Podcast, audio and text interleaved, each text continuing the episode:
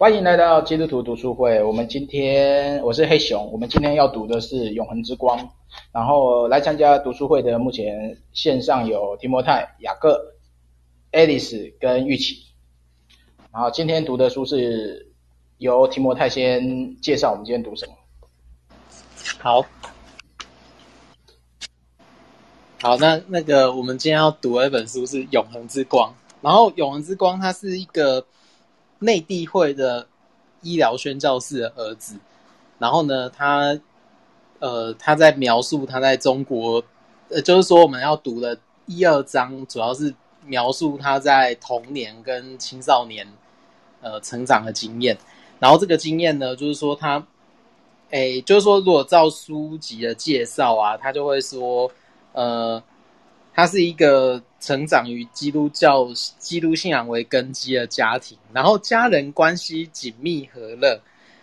那接着呢，他成年之后，就那作者是侯约翰，那个 John Ho John Ho Hoiter，啊，怎么讲很像德文哈，Hoiter。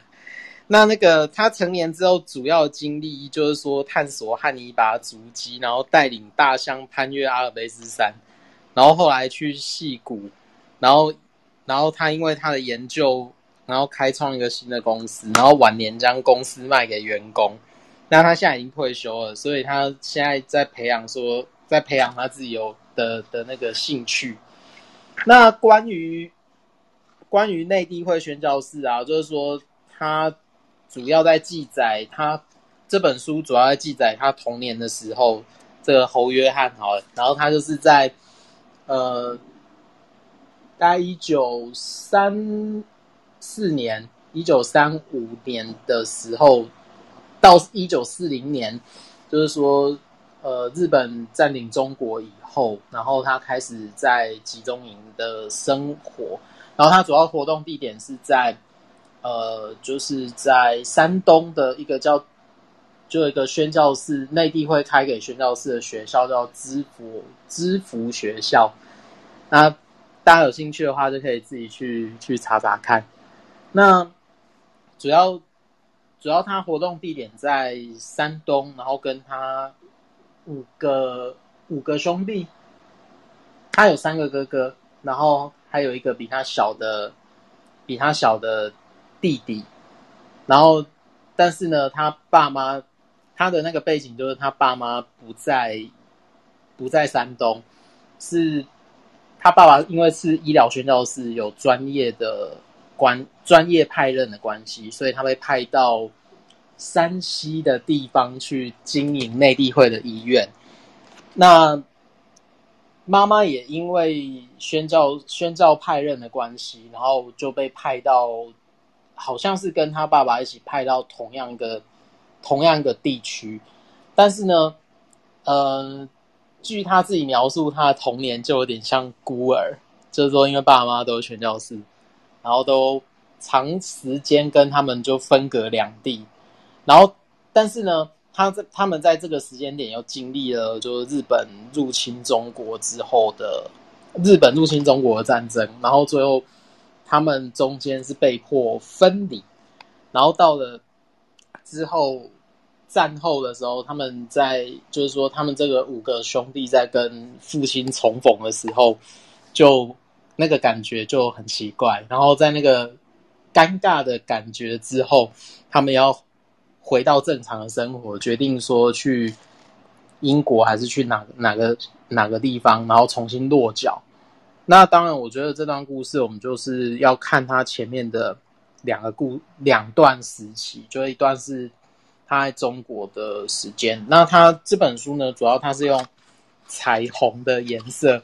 那因为这个宣教士的儿子啊，侯约翰，他主要研究的东西是光，所以他就把这本书啊，就是用彩虹的七个颜色来当做是每个章的篇名，然后它每个颜色都有它象征的意义。那像我们要看它的第一章跟。第一张红色，还有第二张的那个橙色。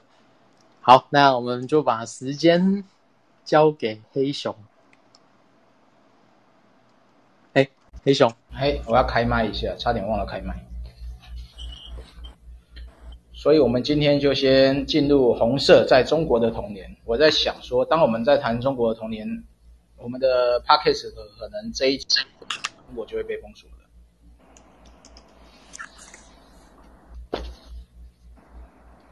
然后，哎，中国童年其实对我来讲，他印象最深的，应该反而是他从早年记忆开始。他在书中只有提到一个他跟母亲的关联性，就是说他母亲会在他小时候的时候，把他带到小桥小桥上，然后放水流啊，不是啊，把脚放到水里流，然后会产生那个波折，就让他想起那个光。所以他里面的书上就有，在十九页的书上就有这张照片。所以也成了一个呃，他跟母亲最深刻的记忆。然后其实我这边稍微有整理一下，就是他早年早年的记忆有提到的，就是说，呃，中国内地会是使命是以透过医疗才能来传扬福音，所以他父亲是一个医疗宣教士。然后也提到他在家中一开始还在家中，哎，他家在哪边啊？提摩太？他家好像是在，我看一下，哦，诶，他们的家族好像都在伦敦。对，我说他们在中国的第一个家在哪边呢？他在中国的第一个家，在那个山西，北京西南方。然后他好像叫临临临奔县，临临奔县还是临宾县？临奔临奔，一个水一个分怎么念？临奔，林斌，我查一下。林盼，粉呐啊，粉呐，粉粉，林粉县。粉，嗯，哦，林粉县，这是他的那个童年回忆啊。所以他童年他们住在磨坊里，就常常在那边爬上爬下，跟他搞赶快呢。对，对啊。然后我觉得他在一开始虽然说都写他母母亲的记忆，他在这边还是有留下一个。呃，他跟父亲的记忆，因为他捡到了一个报废的子弹，然后他爸爸把它做成一个扣环，然后直到如今他都还珍藏着。然后呃，这个作者呢，在写这本书的时候，我可以确定，呃，应该是年纪大的人的写法，就是写过一堆事情以后就觉得啊，这件事情带给我人生怎样的盼望跟启示，所以他就说、嗯、这件事情呢，给我给我感受到父亲给我的关爱。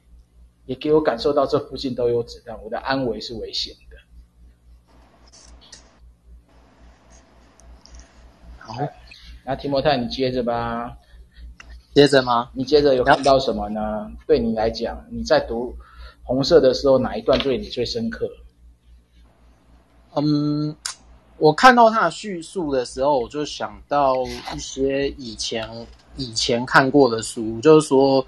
在做宣教士研究的时候，呃，我们会注意说他活动的范围跟他活动的方式。那所以，如果以这边来看的话，呃，就是说我们过去会注意到宣教士的点，往往是他们的他们在某一个地某一个时间在某一个地方所做的某一些事工，像作者爸爸就是那个那个。侯侯文甫，然后侯文甫他主要是在那个那个山西做那个医疗医疗工作。那关于医疗工作的这一块，其实，在内地会也很有意思，因为内地会它等于是，呃，他在他在中国的宣教是走一种信心差会的路线。那信心差会它主要的资金来源，它并不是来自于宗派，而是来自于。英国内部，它有一个就是祷告会的网络，然后还有教会的资资源网络，然后在那些资源网络当中，它就呃组织了一些经济来源，然后来支持呃这个组织的宣教士。然后，所以这里面让我比较深刻的点，在在这一段啊，在在中国这一段。他们那个时候刚好是他爸爸进去那段时间是在义和团之后，然后就是等于是中国，他是处在一个呃动荡的状态。然后当然他处在动荡的状态，动荡状态的时候，就是我们常常会过去在那个一些宣教刊物读到的是，宣教士啊，在这段时间里面，他常常很容易被呃绑架，然后绑架的原因是为了要绑架，是为了要勒索，然后所以他就变成说，所以那个时候的宣教士在呃旅行的过程当中，其实是有一点危险的。然后就是说我我常常会读到一些记录，就是说有些土匪他们绑了宣教士之后。然后就是说会会请他们跟他们的差会要钱，然后除了要钱之外，他们还会要另外一种东西叫军火，然后就特别是要子弹或要枪支。然后当然就是说这种，嗯，当然侯约翰的爸爸他可能面对的是另外一种威胁，就是说，因为他他这个时间已经来到了在一九三零年代。那一九三零年代，我觉得印象最深刻的是，他除了军阀之间的战争之外，那另外一个点是，共产党它其实也在中国的乡村，或者说在一些几个特特定的点，像是可能江西啊，或者可能像是山西有一点点，或陕西，它等于是一个交界地方，在活动的，就地方部队，就带着。思想就是左派思想的游击队。那我觉得在这段过程里面啊，呃，这两个宣教士的父母可能知道他们要去的地方是，呃，他们在山西做他们的医疗施工。那当然对他们而言，把小孩留在安全的地方是他们在当宣教士父母的合理的选择。所以呢，他们把小孩留在相对比较安全的山东，山东的那个知府那个地方。那反而他的，他就他们两个就带着使命进到进到那个比较危险的山西那个地方。好啦，那这个时候，我觉得我印象比较深刻的是，我们在看宣教士的时候，我们往往只会注意到父母的使命。可是我们不会注意到的是，这个小孩在三岁、五岁的时候，他就要面临跟他爸妈分开，然后他要住在寄宿学校的这种状况。那我觉得在这段时间来讲，他可能是非常不容易理解的。所以我我觉得我这段印象就铺陈的那么长，我印象比较深刻的是。他在讨论宣教士的使命的时候，就是他他他他有一段很深刻的记载，他就说，呃，宣教士的家庭啊，往往就是会有一种，呃，父母都会用一种类似像使命啊，或者是祷告这种语言，宗教语言，然后在在进行他们的事工。可是呢，在这种宗教语言下，他可能隐藏的是一种家庭成员之间，不管是父母跟子女，或者是。夫妻之间，或者是呃，就是说父母跟子女之间一种就是深刻的代沟跟裂痕。所以呢，这是我觉得在这个故事里面，我可以另外去去去注意的事情。好，讲到这边，好，这边帮你更正一下，他是八岁的时候。啊，八岁哦，对，八岁刚，因为他八上上小学的时候才能做寄宿寄宿学校的。学生，然后他妹妹就被留到跟他爸妈一起，但这个时候就会去思考一件事啊，因为这是内地会嘛，内地会拆会，呃，是怎么安排宣教士这样，还有当时的宣教士跟家庭的关系，我觉得这是一个时代的问题啊。现在应该都是以着重家庭为主嘛，比较不会是拆散家庭嘛。对，就我。同学的经验是，他们家是整个被派去非洲某一个国家。我要我要问一下 Alice 的经验，，Alice，，你现在看到的宣教士是都家庭去还是单跑单帮？现在其实都有哎、欸，就是家庭留在台湾，然后自己支持。原则上原则上都还是家庭居多，所以少只有少数的特殊状况吧。嗯，对，但原则因为差会会鼓励你，就是整个家庭都去啊。但整个家庭都去，照目前宣教士的小孩也都面临到一个问问题，就求学，求学，求学，是最大的问题。然后还有归属感啊，因为随时被调派，呃、但这好像跟外交官一样，外交官也有这个问题啊。我，我身边啦，我我身边跟我最熟悉的是派到台北去的嘛。嗯，那那个那个，因为小孩去那个时候，他们去的时候，小孩大概是国小吧。嗯、那当然就是因为他要一方面学习当地的语言，然后泰文其实不是那么好学，然后另外一方面，呃，他们的父母，他们父母的宣教策略也是跟教育蛮有蛮大的关系的，所以适应上面其实虽然还是花了一点时间，但是还算 OK 啦。嗯哼，对啊，不过大部分都是小孩的问题会比较大。我有也有认识那个家里有三个小孩的，去那边那种适应期就花了很长一段时间了。嗯嗯，所以到底是单身去宣教好呢，还是家庭去宣教好呢，还是抛家弃子去宣教好呢？我抛家抛家弃子啦。我我有我有我有一个宣教士的小孩。宣教士小孩的朋友，然后他爸是宣教士嘛，然后嗯，我觉得他蛮特别，他就有一种，他们家庭都分散在泰国的各个地方，然后我会觉得他身上有一种特质，就有点像，就是说你会觉得他特别安静，然后他会特别像打不死的蟑螂，可以很容易的。融入在各个环境当中，然后他就会突，就是说可能在团契里面他是一个不太讲话的人，但是呢，他发，但是他发，他可能很容易就发现到什么地方有需要的时候，他就突然之间在那个地方出现，而且你都不会觉得他出他的出现是很突兀的状态，所以 我觉得他们好像都磨练出一种，就宣教士的小孩好像都磨练出一种很。察言就蛮蛮厉害的那种察言观色的能力，对啊，然后这是我的一点点小经验。嗯嗯，好，我想我们就继续走下去吧，不要不要停留在那个宣教师的家庭了，嗯，因为这个指派之后的代价就是从此与母亲隔离了嘛，然后就再也看不到。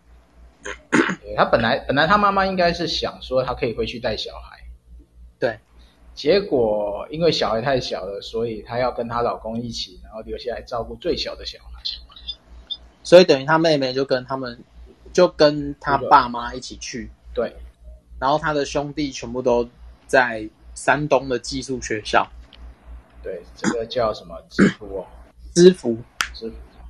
所以他们就在知府，就先开始展开知府的一个故事。而不过他这个时间点是，呃，蛮蛮特别的时间点的，因为那时候应该算什么？中国各地还有租界嘛？对。所以他们在的知府是属于谁的租界嘛？他们是在德国租界，就在青岛附近。知知府在青岛吗？他就是山东的，主要是在山东那里，然后刚好青岛是德国租界，所以说他等于是一个为宣教士提供了另外一个据点。对，然后那时候主要在山东流行的，也不是流行，在山东比较势力比较强一点的教会是长老教会。嗯，对，所以然后在内地会的背景是什么？内地会背景是混合的，混合的才是他们比较像是独立宣教士，然后但是独立宣教士透过英国的训练跟组织，然后他进到进到中国，然后主要他们在内地会只内地会他其实只是提供一个中介，就是说在英国那个那个地方，他提供一个中介，然后中介你去中国或者中介你去呃新加坡。或者是去其他的地方，那他中介过去的时候，然后就还有一个是要训练你讲中文嘛，那就是他会用两年的时间去训练你会说当地的语言，然后之后你就你就要要受到他们的有点像差遣，然后就进到他们需要你去工作的地方。我知道的模式大概是这样。没关系，我不熟。好，没关系，这个也不需要熟，不是做研究的。所以有人要补充吗？没有，啊、没有，继续。哎，小白上线了。哎，小白书看完了吗？还没看。他说什么？他说还没看，还没看。那我们就悄悄的继续进行啊。如如果如果说是德国的租界，那在珍珠港珍珠港事件爆发之后，因为日本跟德国同盟，所以德国跟意大利籍的宣教士不会被视为敌对国家。然后可是呢，像英国、美国或者是其他的就是同盟国的。宣教士，他们就会必须被留在一个就是集中关押的空间所以这边才会有那个日本日本日本军官去，对，就基本上是先软禁嘛，对，然后软禁之后再迁移，对，因为因为可以猜测的是，当时候可能在那边的宣教士人口有一定的规模，所以他没有办法像。日本过去在台湾做的那样，他因为日本过去在台湾做的模式是，他把所有的宣教宣教士都驱逐，就是说，我我我忘记多少人了，但是好像就是英国差会，就是英国的长老教会跟加拿大长老教会加一加，可能不到百人。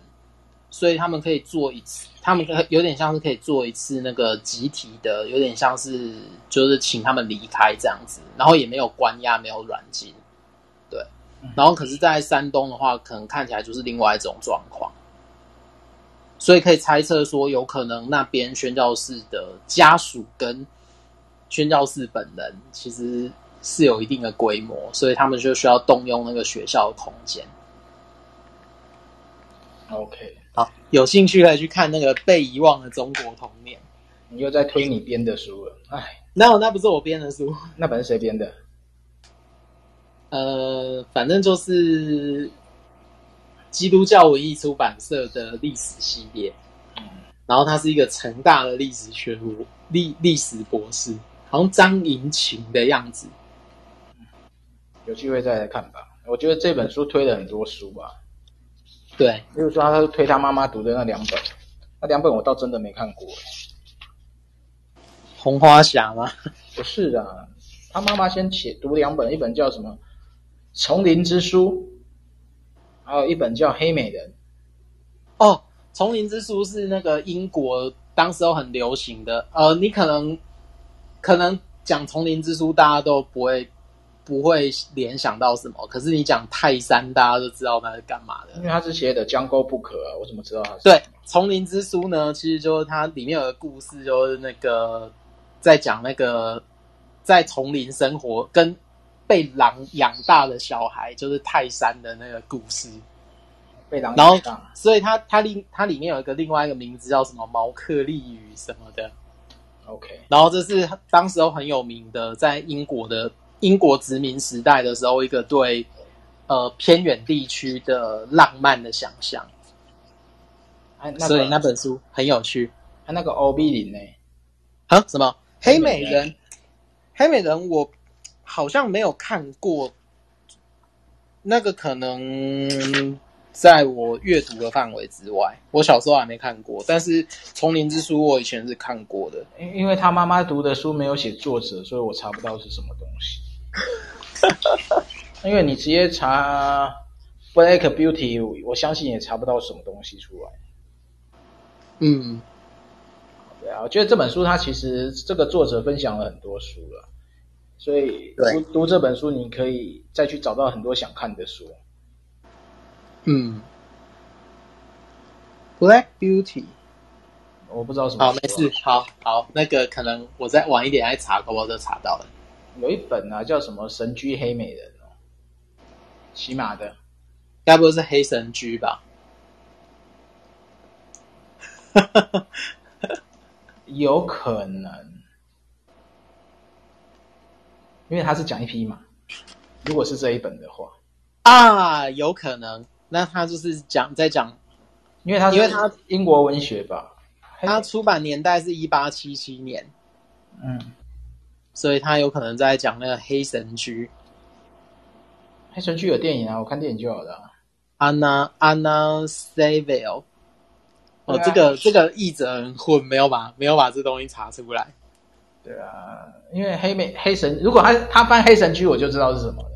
而且 The Jungle Book，他他不能这样翻，The Jungle Book 应该叫《丛林奇谭》。有有台湾应该有翻这本书吧？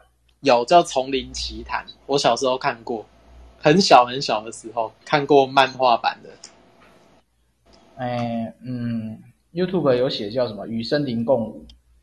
哎，哦，那个好像又是比较近的卡通。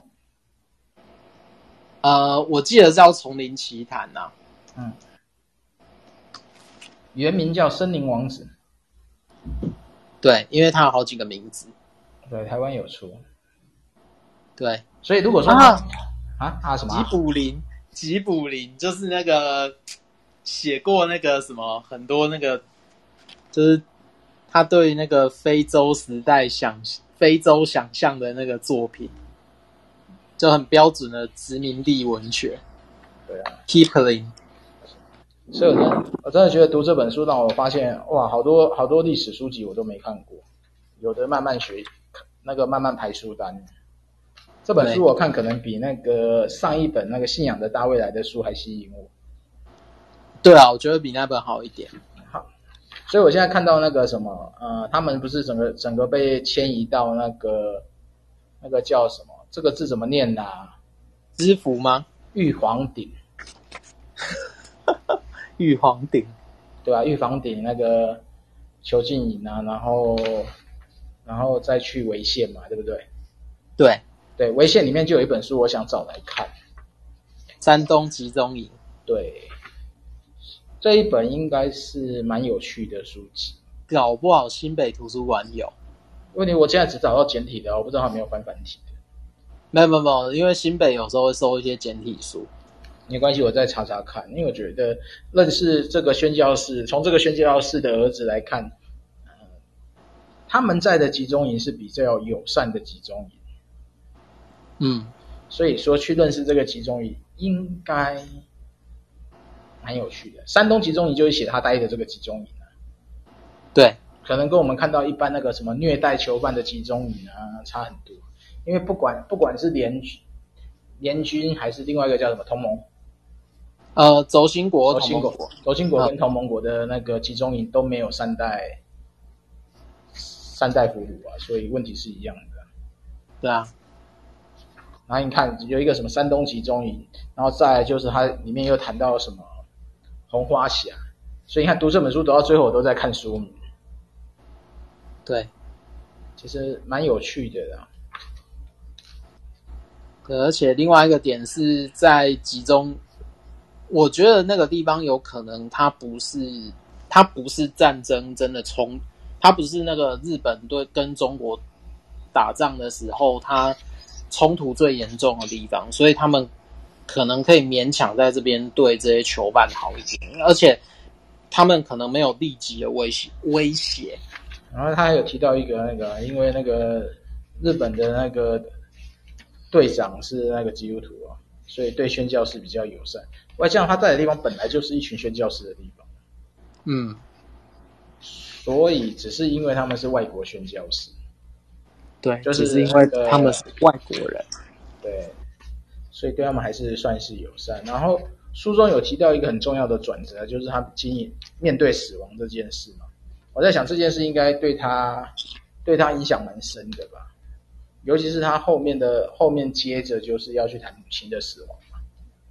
对，就是那个 Every Liddell 的那个故事，然后就接到他母亲的死亡。嗯，对啊，那个就是说，选他第一个就是呃。这个第一个的死亡也比较神奇啊，嗯，对啊，一个修女躺在一个正中央搭起的高台，这是献祭吗？不知道哎、欸，这个画面让我有点不知道为什么一个修女要放在高台上，可能是那个尸体吧，还是怎么样？它是尸体啊，对，就是已经是一个小茅屋里面放在放了一个尸体在高台上。对，他就没有写的很详细。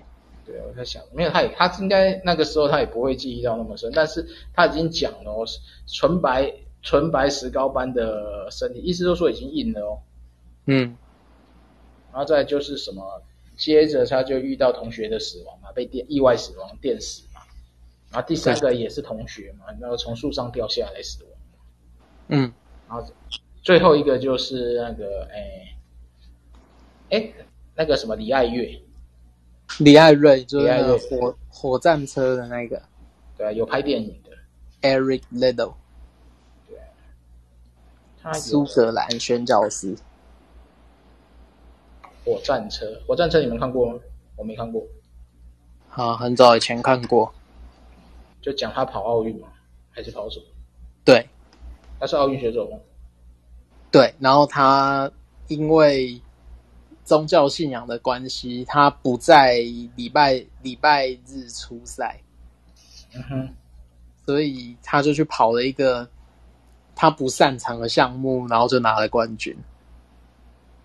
四百四十公里赛跑奥运金牌，对。然后之后他就去当宣教师了，然后就死在死在，因为脑瘤。脑瘤的关系，脑瘤爆炸死掉是很快的，因为直接脑死了。嗯，然后我们继续走下去呢，所以后面你还觉得哪一哪一些点是你觉得印象比较深刻的？我后面其实觉得还好。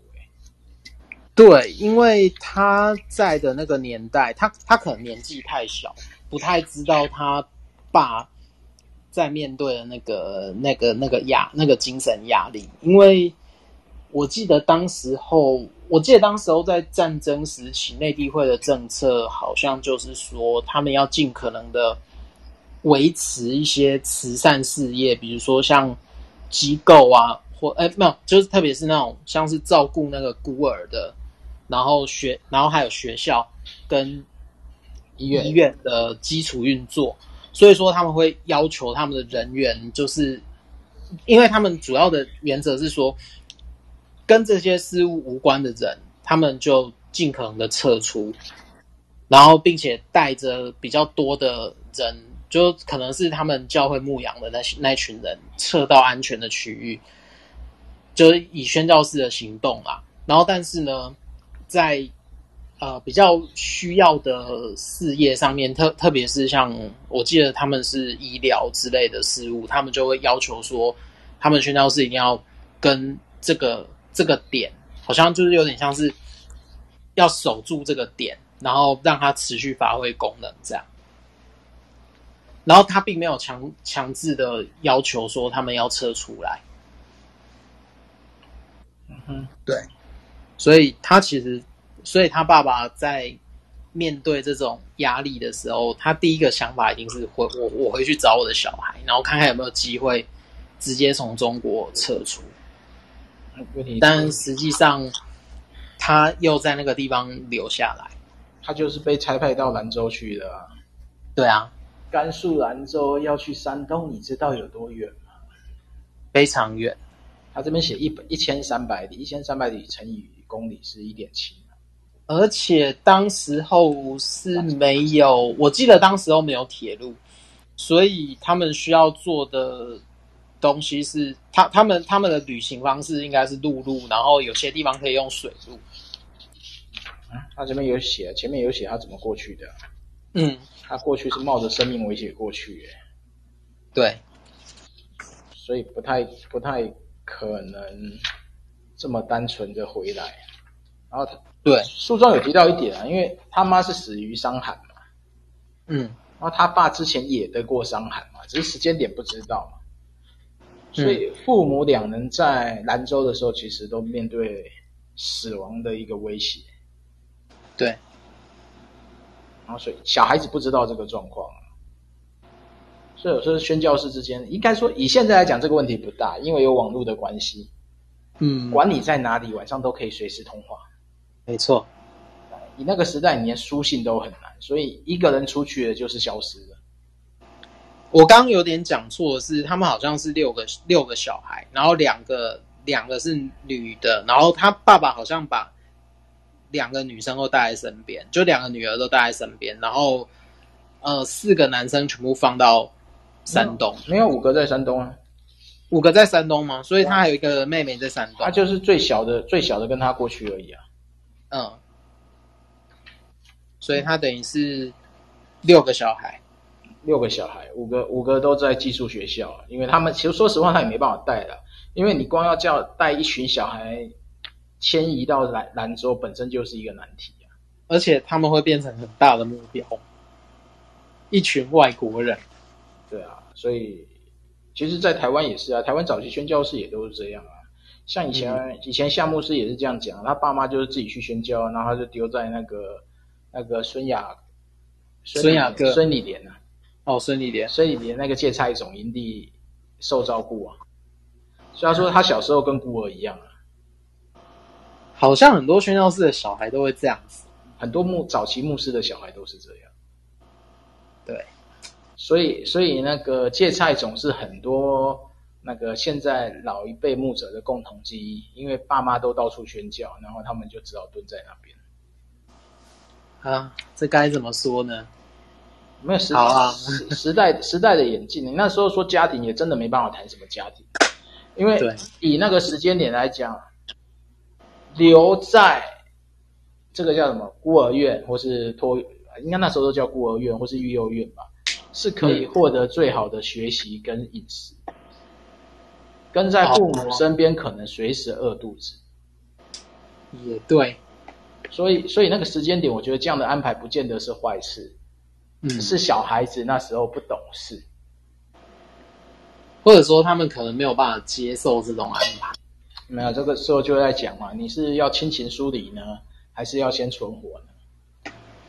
通常通通常父母会选择让小孩可以存活，嗯，然后疏离掉，然后直到有一天他们有能力的时候再把小孩接回来，嗯。所以我不会不会觉得这个时间点奇怪，尤其是在一二大战之后，现在我们回头看可能会觉得很残忍，那是因为我们现在的这个时间点，简单来讲就衣食无缺嘛。对，但是你对衣食匮乏的那个年代，怎样是最好的？搞不好就是把它派派出去，然后应该说搞不好是把他留在后方是最安全的。对啊，所以所以说他父亲做这个选择，我不会觉得奇怪。嗯，只是他他父亲比较，呃，虽然他也提出抗议嘛，说他不要去兰州嘛，嗯，但很有可能兰州这个医院也只剩下他可以负责，应该说根本没有医生了。嗯，然后因为很多可能很多是护士嘛，然后医生就缺嘛，那需要有有有资历的人去负责这个医院嘛。对，所以他爸就是被派到医院当负责人了。对，特别是内地会的宣教师会会会出现这这种状况出现的会比较频繁一点。可能他们在那地有很多的医院吧，我不知道内地会在中国这个时间点有多少医院。也也不是医院，因为他们主要是跟当地已经存在的机构配搭。他们主要的原原则是这样，然后。诶，比如说他们不会去走宗派教会的，比如说去开拓或者怎么样，他们而是他们走的是一种，就是在乡村里面去，有点像类似像巡回布道以后，然后建立完教会以后，再跟其他的教会做连接，所以他们的宣教士通常会稍微弹性一点点。那所以如果以如果假设有医疗的能力或者是需要的话，他们就是基本上跟那边已经有的宣教士医院做做合作。好啦，我们继续继续谈下去吧。我们不能一直停留在停留在这个时间点。那接下来橙色那个地方还没到橙色的，还没吗？还没到，我们还没到离开集中营就要去橙色了。对，好歹要离开集中营吧。我离开集中营这个东西太戏剧化的，我不知道当时是怎样。因为对当时日本跟美国就是战争时期来讲，很多时候都是资讯断续嘛，所以到日本有投降还是没投降，对外来单位根本不知道。对，所以美军怎么说服他的？这点我蛮这个地方他写的很模糊，他不可能知道啊，只有这个可能要去考考察当时的历史，或是或许山东集中营那一本就会写了。对，因为我觉得蛮神奇的，就是而且而且。你看啊，这个他脑海中就是一个七个伞兵，兵分六十五五五彩缤纷的下来，怎么可能七个伞兵而已？至少要一个班嘛，一个班，一个伞兵班至少也是十个人啊。对啊，可能有三个是在外面。对，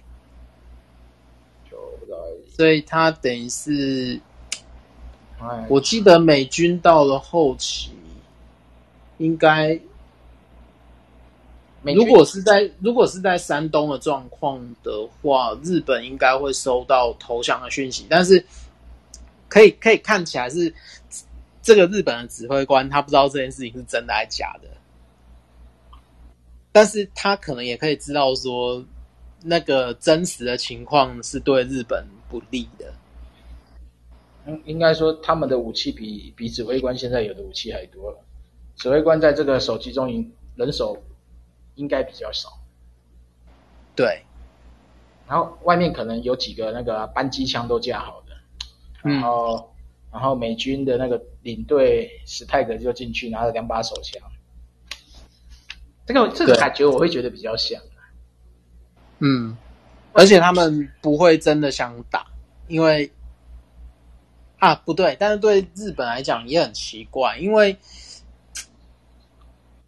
好，没事，因为有可能有有可能那个作者的猜测是对的，就是说，呃，通常基督徒比较不会受到日本的那个，就是有点像是，呃，打输了，然后就是指挥官要要自杀的这种这种状况。对啊，他没有，有可能是这样，所以指挥官相对他比较可以用这种方式来。沟通，嗯，奇怪，我电话响了，我去看一下。不确定。说好吧，那我们就继续吧。所以，所以这一段，这一段我就觉得蛮神奇的啊，可能是跟事实上我觉得会有一些差距，但是，嗯，但是对他的一个集中，营做一个了解。对，不过我在猜测啦。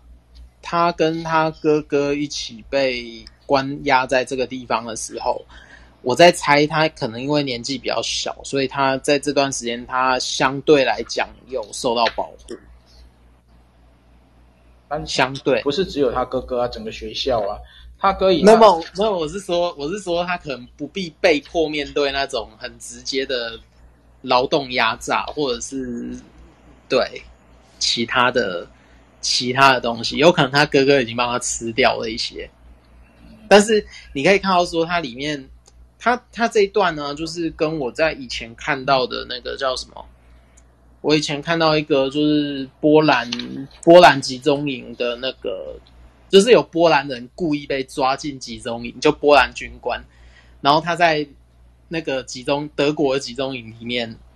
他就组织了一个，就是有点像波兰人的那个就互助团，然后他就不断的向就是外界就同盟国去散布那个集中营的情报，然后他就是有点像是因为因因为这样，所以他就说波兰人在集中营的存活率就比当时候其他的种族、其他的族群来的高一点，然后他也是用类似的方式，就是说他们只要一碰到惩罚，就是去。就是就是会有人出来扛，然后或者说自己人先惩罚自己人，就是有点像是演戏给，就是波兰人自己演戏给德国人看。有他这边有写啊，就是所以他那个状况是有点类似的。他们情愿内部管理，也不要让日本人管理啊。所以其实他哥哥有可能，有可能他比较长、比较大一点的小孩就，就其实就把这些就是。会直接碰到比较黑暗的东西，就把它把它消，把它把它吃掉了。所以他可能在这里面会，他是相对受到待遇是比较好吧，我们就接着把第一章结束掉吧。最后的结束是他遇到爸爸，辗转，哦、爸爸辗转努力想办法到了到了山东，然后再到香港。对，然后接着就要决定说他们这一家之后要去哪里，就回英国的啊，都已经战争了，还是回家好。或者是去纽西兰？哎，没有，哎哎，纽西兰，纽西兰一般是大部分澳洲的人才会在纽西兰。他好像中间有个选项是去澳洲还是纽西兰？对啊，因为他们他们是他们就回英国嘛，因为家庭都还是英国。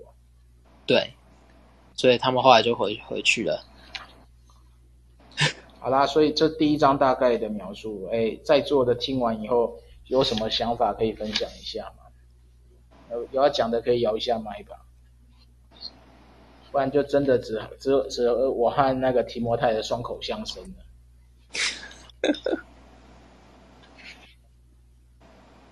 都都都没有吗？干掉了哦，干掉了哦。不错不错，那我们就继续吧。好吧，我们把第二章结束掉。第二章换你了，快马加鞭，橙色。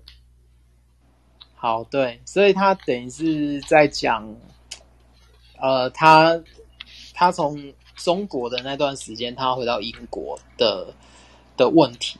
那主要我觉得他这边有几个段落，他就是要说回到回到英国，他要找新的地方，然后他爸爸也丧偶，所以他他需要找个妈妈，找个妈妈，找个老婆，然后接下来要找个，接下来他要上学。所以要找个学校，然后接着他又碰上，就是在冷战时期，他要去当兵，就对抗苏联。那还有一个是，他他爸妈在，他爸爸跟他的继母在那个时候年纪已经算比较大了，所以呢，再加上说他又他又需要重新，有点像是搬家吧，或者说他在他在。呃，就是有点像高中跟大学这段时间，是他们家在英国相对都要在别人的地方寄居的那个时候。然后，但是通常他们都可以找到很好的别人空下来不用的空间。可是呢，到后面他这段时间就发现说，哎，到最后他原本是住在一个招待所，他爸爸工作的那个地方的一个招待所，就是什么什么 college。什么也是一个学校啊，Livingston College。嗯，然后他原本是在那个招待所，然后但是他后来也被迫需要面对搬迁，所以其实他这边可以用一个可以用一条线拉起来，就是说他们这些小孩童年的时候都在中国长大，然后可以发现说他们在里面有很多段落是他们可以直接用中文。去沟通，然后可是呢，他们回到英国的话，就势必要面对另外一种文化冲击，就回到他们自己原先的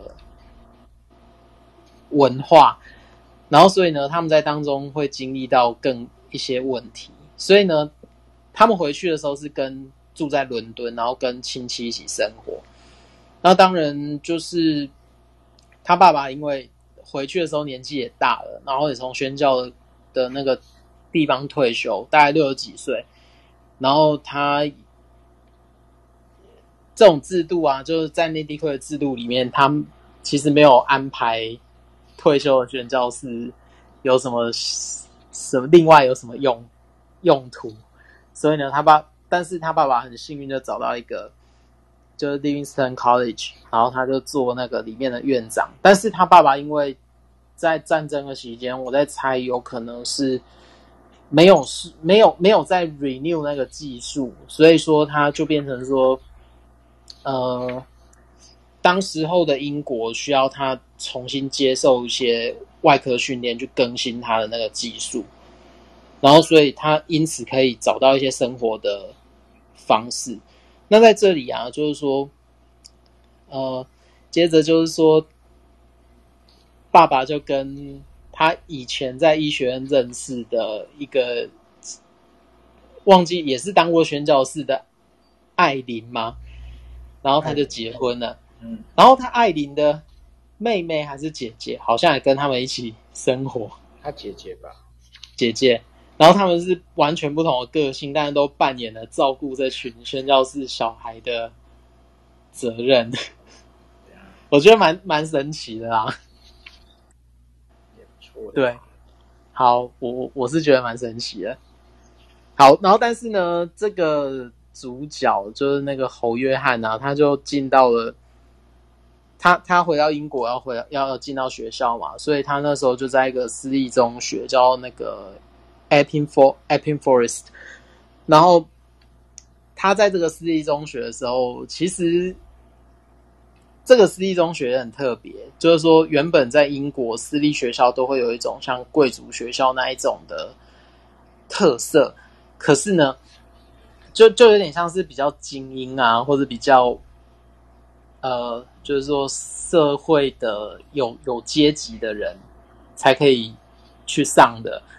那但是呢，这间私立学校的族群非常特别，就是说，所以在这个这个就约翰小时，就侯约翰小时候，他其实接触了在这间学校接触了很多，就是可能不同种族群，呃，一可能英国殖民地，然后来这里读书的一些呃一些人。然后这段时间对他来讲也是信仰的一个比较好的、比较好的经验，对啊。然后，但是在这段时间，他也他也在高中结束后啊，就是得到那个剑桥大学的许可。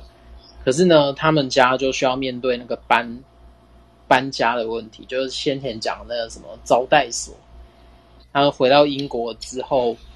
他搬了两次家，一次是在先寄在他的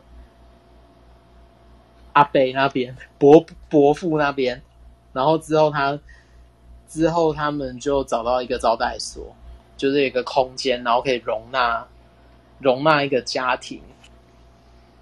可是之后那个地方也也需要才也也需要请他们搬出去。所以呢，在这段时间，等于是他在重新适应英国的学校生活，以及就是那个呃英国本地的文化。所以他等于对他来讲是一个文，所以这段过程等于对他说是那个文化的冲击。那当然，就还有一段时间，就是说他毕业之后，他接受了那个他被征召，就是一九五一年的时候。然后他原先是要接受那个军官的训练，可是他后来没有通过。那他的那个营营区的指挥官就跟他说：“那你如果之后要做那个电子啊，或者做这些相关的工作，那你就不要把这段时间浪费。”所以就把他安排去那个机械工程部。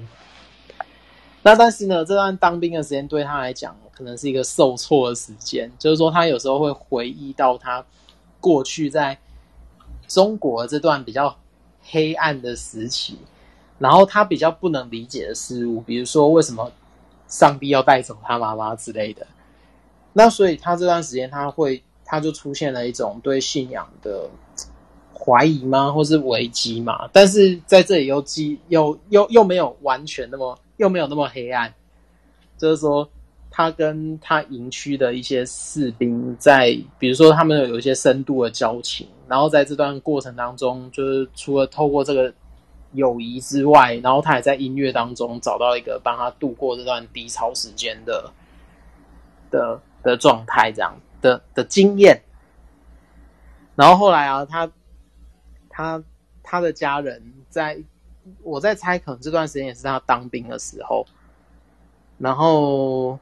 他就在伦敦南部，然后他爸爸好像是为了，嗯，怎么说呢？他想要经营一个，或者说想要改变他的职业的方向。他想要成立一个长生村，对，然后可以，然然后刚好他又碰到了一个，就是妇女老老太太，然后他想要卖他他。他他想要他的房子维持原来的样子，然后不想把它改成公寓，然后所以呢，他们就他就刚好跟呃这个他爸爸的原先要计划的工作，然后就结合起来，然后他就在那里成立了一个就老人安养中心这样子，然后父亲跟他的继母就可以继续在这个地方服侍，然后在呃。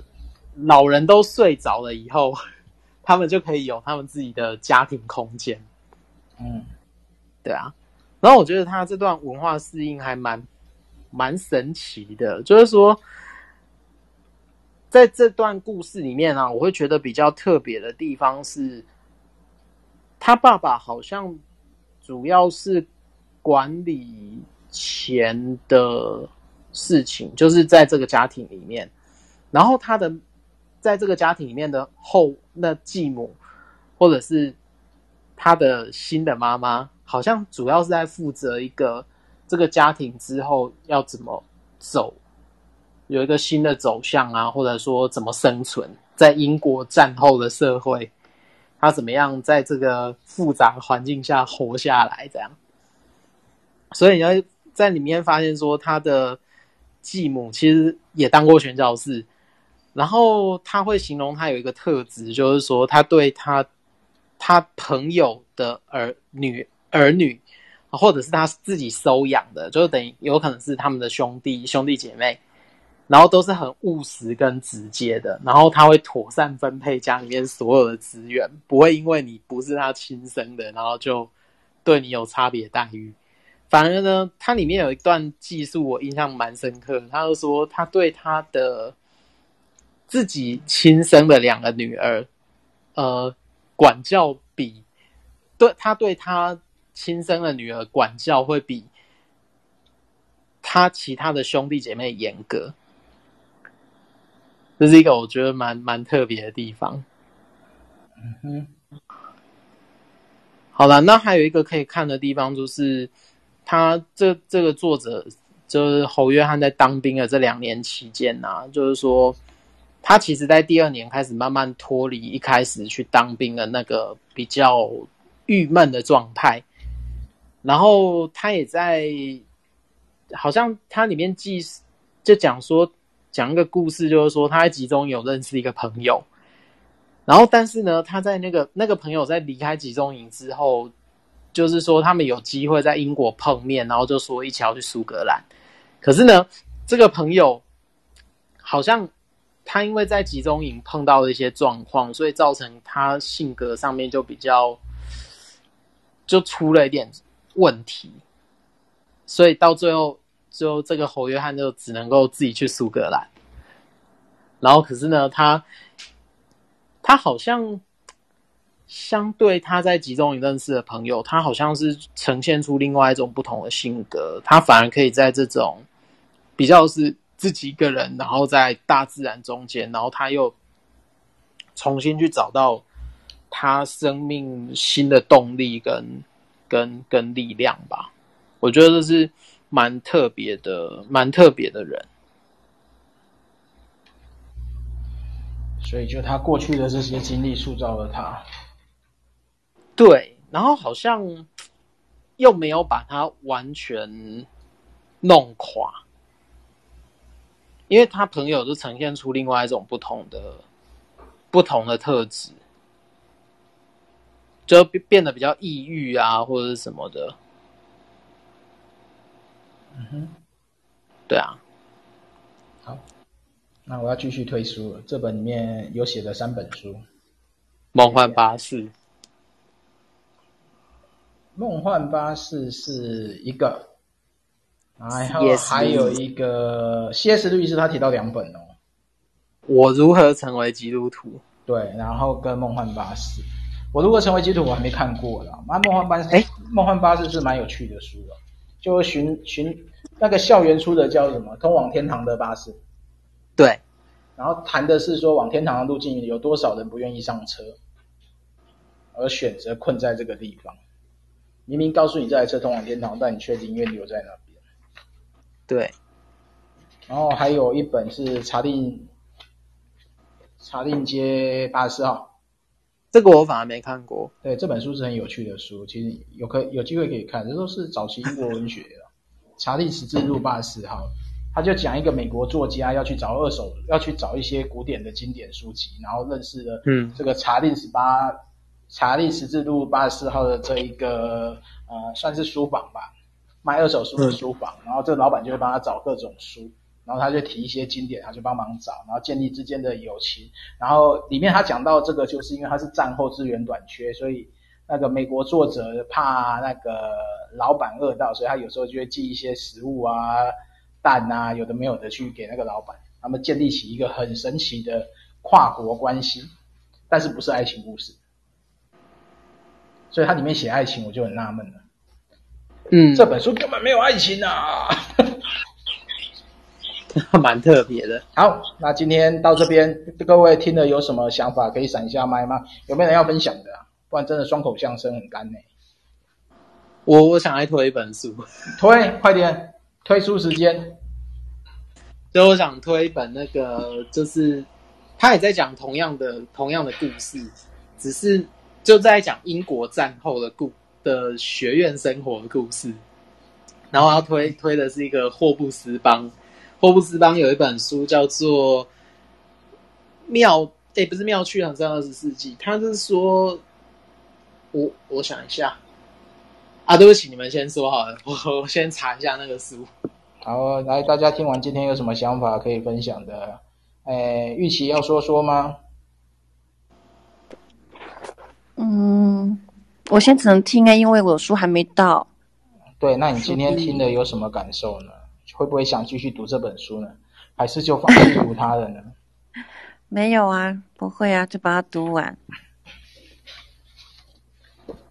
那小白呢？嗯，你在睡觉吗？我在听，我一直都在听。那你觉得呢？这本书是有趣的书，还是这本书看得很累啊？我觉得这本书是谁推荐的？这本书没有人推荐啊，当初选书选的啊，宇宙光的书，给他一个机会嘛。